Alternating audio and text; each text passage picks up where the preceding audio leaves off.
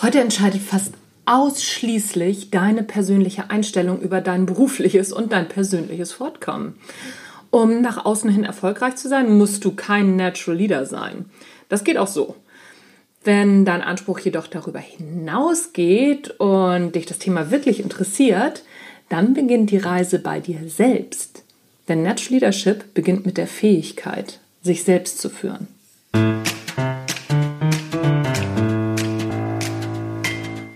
Hallo und herzlich willkommen beim Natural Leadership Podcast.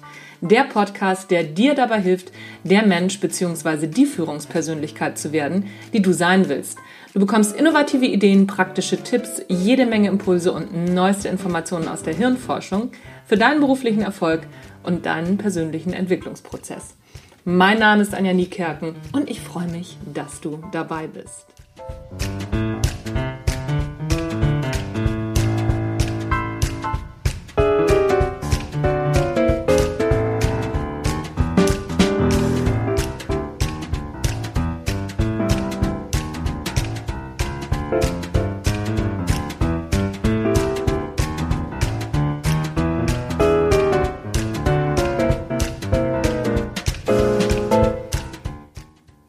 Eigentlich Natural Leadership? Das werde ich immer wieder gefragt. Und deswegen habe ich mich entschlossen, heute nochmal ein Kapitel aus dem Buch Natural Leadership Führen mit Herz, Hirn und Haltung zum Besten zu geben. Dieses Buch kannst du dir kostenlos als E-Book sichern. Das, wie das geht, verlinke ich dir in den Show Notes. Auf geht's. Deine innere Einstellung entscheidet. Die Ansprüche an Führung ändern sich rasant. Das ist ja nichts Neues. Die Babyboomer-Generation, die war noch geprägt von Top-Down-Führungsstrukturen, so in Pyramidenform. Dem sogenannten Taylorismus, so ist der Anspruch der Generation Y, mittlerweile aber ein ganz anderer.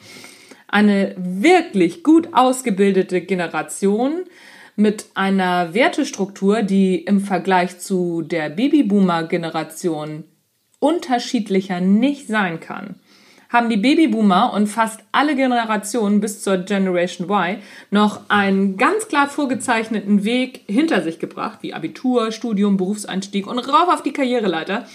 So sieht das bei der Generation Y, aber auch bei einigen der Vorgänger Vorgängergenerationen, uh, schwieriges Wort, und vielen Ausreißern aus anderen Generationen wirklich ganz anders aus. Menschen von heute und das ist eben nicht nur die Generation Y, reicht es einfach nicht mehr aus, nur für Geld maximale Leistungen zu erbringen. Alle Generationen, die ohne Mangel aufgewachsen sind, haben wenig Grund, nach mehr Geld und mehr Ansehen zu streben. Diesen Menschen stellen sich ganz andere Fragen. Was aber nicht heißt, dass sie nicht leistungsbereit sind. Im Gegenteil. Sie wollen mitgestalten und sie suchen einen Sinn in ihrem Tun. Aber wie soll man solche Menschen führen, die gar nicht mehr durch Geld zu motivieren sind? Na, zum Beispiel durch die folgenden fünf Natural Leadership Prinzipien. Selbstverständlich lässt sich Führung nicht allein darauf reduzieren, aber es ist schon mal ein Anfang. Erstens, stehe für etwas, biete Sinn. Im Jahr 2006 führte der Professor für Psychologie Adam Grant an der Waltham University in Pennsylvania eine Studie durch, die ziemlich eindrucksvoll bewiesen hat, dass Sinnhaftigkeit die Leistungsbereitschaft eines Menschen innerhalb weniger Minuten, Achtung, verdoppeln kann. In einem Experiment ließ Grant Callcenter-Mitarbeiter Spenden für eine gemeinnützige Organisation einwerben die Stipendien für Studenten aus finanziell benachteiligten Familien bereitstellte. Die erste Gruppe der Mitarbeiter sprach beim Auftaktmeeting rund fünf Minuten direkt mit einem Stipendiaten. Die zweite Gruppe bekam ein Dankesschreiben vorgelesen und die dritte Gruppe wurde einfach nur eingewiesen. Das Ergebnis ist Wahnsinn. Fünf Minuten Sinngebung durch den Studenten, der das Stipendium kriegen sollte, bewirkten, dass die Gruppe 1 142 Prozent mehr Zeit am Telefon brachte, äh, verbrachte und 171 Prozent mehr Geld einsammelte. Nochmal, 171 Prozent mehr wegen fünf Minuten. Viele Unternehmen haben leider immer noch von Marketingfachleuten vollmundig formulierte Unternehmenswerte, die keine Sau, sorry für die harte Ausdrucksweise, im Unternehmen kennt. Unternehmenswerte, Visionen und Mission Statements sind keinen Pfifferling wert, wenn sie nicht mit Leben gefüllt werden. Echte Unternehmenswerte werden von den Mitarbeitern gelebt und von den Führungskräften vorgelebt. Und sie werden von den Mitarbeitern mitentwickelt. Sollte dies in deinem Unternehmen nicht der Fall sein, ist das bitte keine Entschuldigung. Denn wenn du sinnvolle Arbeit leisten willst, dann musst du den Sinn für dich finden. Der erste Schritt ist dann, für dich die Unternehmenswerte kennenzulernen und mit deinen eigenen Werten abzugleichen und dann Leben einhauchen. Der zweite Schritt ist, sie weiter ins Unternehmen zu tragen und sie ganz offiziell in Frage zu stellen. Eine Lawine kann nur ins Rollen gebracht werden, wenn jemand den Anstoß gibt.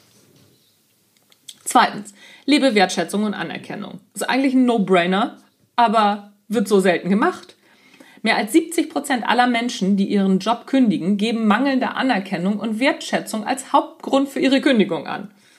Leider praktizieren die meisten Führungskräfte noch sowas wie die Abwesenheit von Tadel ist Lob genug Führung. Meistens ist das noch nicht mal beabsichtigt, aber besser wird's dadurch nicht. Wer es schafft, eine wertschätzende Atmosphäre in seiner Abteilung bzw. in seinem Unternehmen aufzubauen, der generiert Loyalität. Und mehr noch, wenn er Lage ist, seinen Mitarbeitern einen Sinn für ihr Tun zu bieten, der generiert unfassbar starke Loyalität. Wer das nicht tut oder noch schlimmer das Gegenteil praktiziert, der darf sich nicht wundern, wenn er Mitarbeiter hat, die sich überlegen, wie viel sie gerade so eben tun müssen, um nicht gefeuert zu werden. Laut einer Studie von Dan O'Reilly aus dem Jahr 2008 erhöht Anerkennung die Leistungsbereitschaft eines Mitarbeiters um den Faktor 3 um den Faktor 3. Hallo, nochmal, um den Faktor 3. Übrigens, Anerkennung und Wertschätzung sind keine Einbahnstraßen. Wann hast du denn deinen Chef das letzte Mal gelobt? Drittens, hab Spaß. Wer will schon acht Stunden pro Tag, fünf Tage pro Woche, vier Wochen im Monat und zwölf Monate im Jahr völlig spaßbefreit leben? Sprüche wie erst die Arbeit, dann das Vergnügen haben längst ausgedient. Denn das würde ja bedeuten, dass Arbeit kein Vergnügen ist.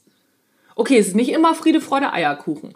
Und es ist auch immer mal wieder anstrengend. Aber was spricht denn dagegen, dass es auch immer mal wieder so richtig Spaß macht? Google ist ein tolles Beispiel für ein Unternehmen, das es sich unter anderem auf die Fahne geschrieben hat, dass Arbeiten für Google Spaß machen soll. Warum steht in den Miss Missen, ja, im Mist-Statements, in den Mission-Statements so weniger Unternehmen, dass es Spaß machen soll, für sie zu arbeiten? Wer solche Ideen heute noch unprofessionell findet, der hat sich bereits in die Schlange der ewig Gestrigen eingereiht. Eine positive geistige Einstellung und vor allem Spaß setzen Endorphine frei. Der Blutfrust, Blutfrust, ja genau, der Blutfluss im Gehirn erhöht sich und fördert damit klares und kreatives Denken. Einfach mal drüber nachdenken. Viertens, frag dich, würde diesen Job jemand freiwillig tun?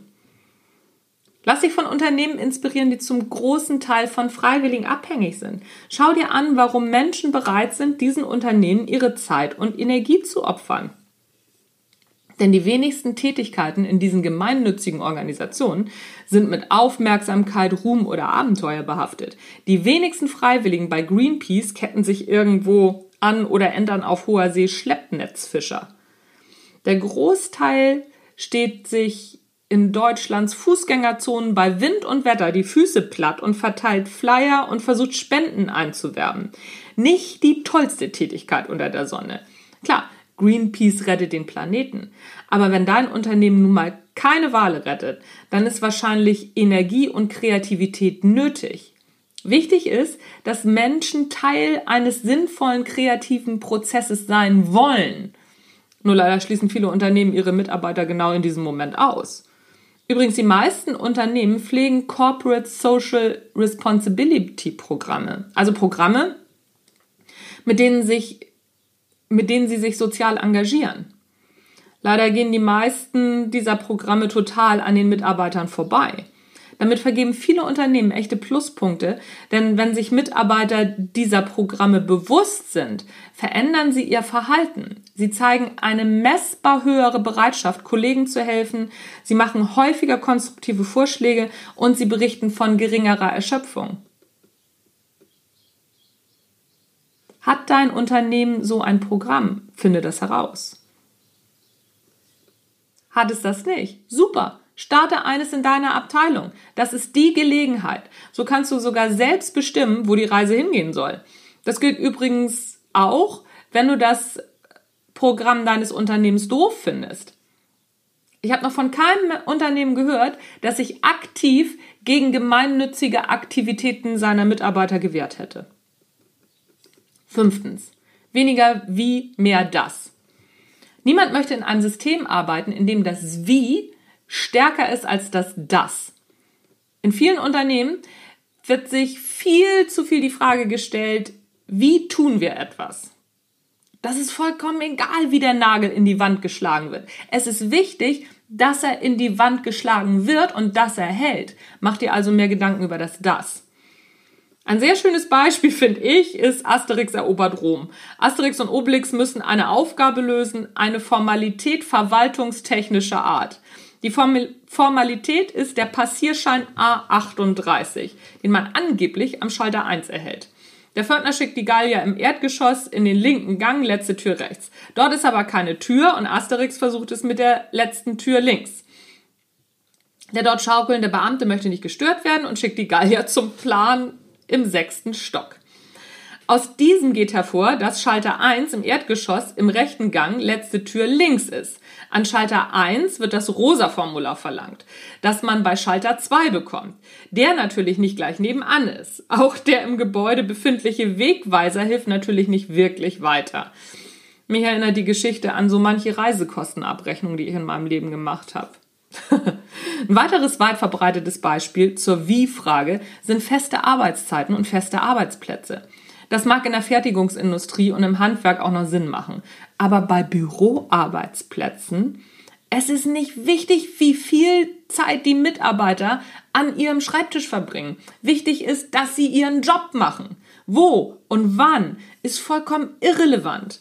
Motivierte, verantwortungsbewusste Mitarbeiter und das sind die meisten Mitarbeiter, zumindest waren sie das, bevor sie systematisch demotiviert wurden, wissen, wie sie ihren Job machen müssen und auch bis wann. Sie brauchen dafür nur die richtigen, wertschätzenden, sinnstiftenden und verantwortungsfördernden Bedingungen. Sechstens.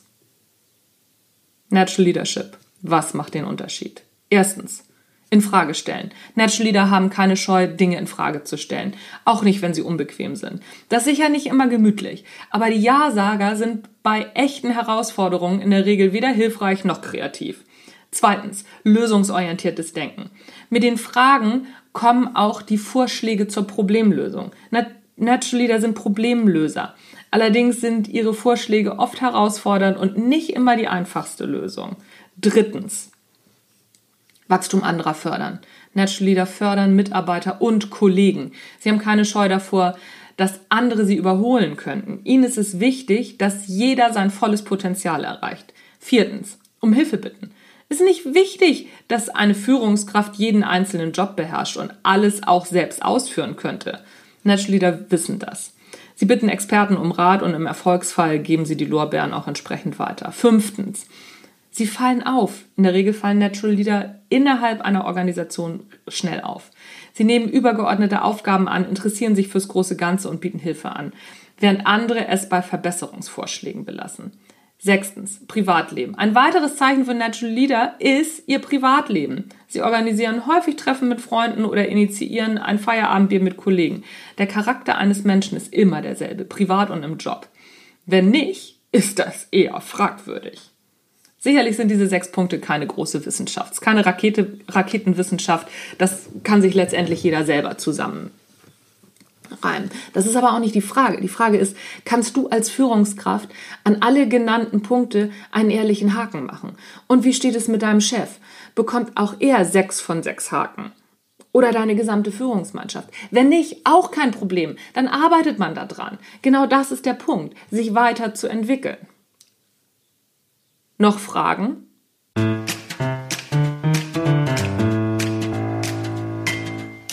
That's it für heute. Bisschen chaotisch, bisschen verlesen, oft mal verhaspelt, aber auch das kommt vor. Fehler sind da, um gemacht zu werden, um verbessert zu werden, um daraus zu lernen. Nächstes Mal muss ich, glaube ich, den Artikel vorher zweimal durchlesen und dann geht es vielleicht besser. Probiere ich beim nächsten Mal aus. Das war's vom Natural Leadership Podcast. Dieses Buch oder dieses Kapitel kannst du dir komplett runterladen mit dem ganzen Buch als kostenloses E-Book. Ich verlinke dir das in den Show Notes. Mein Name ist Anja Niekerken, Natural Leadership Podcast. Das war's für heute. Tschüss, bis zum nächsten Mal.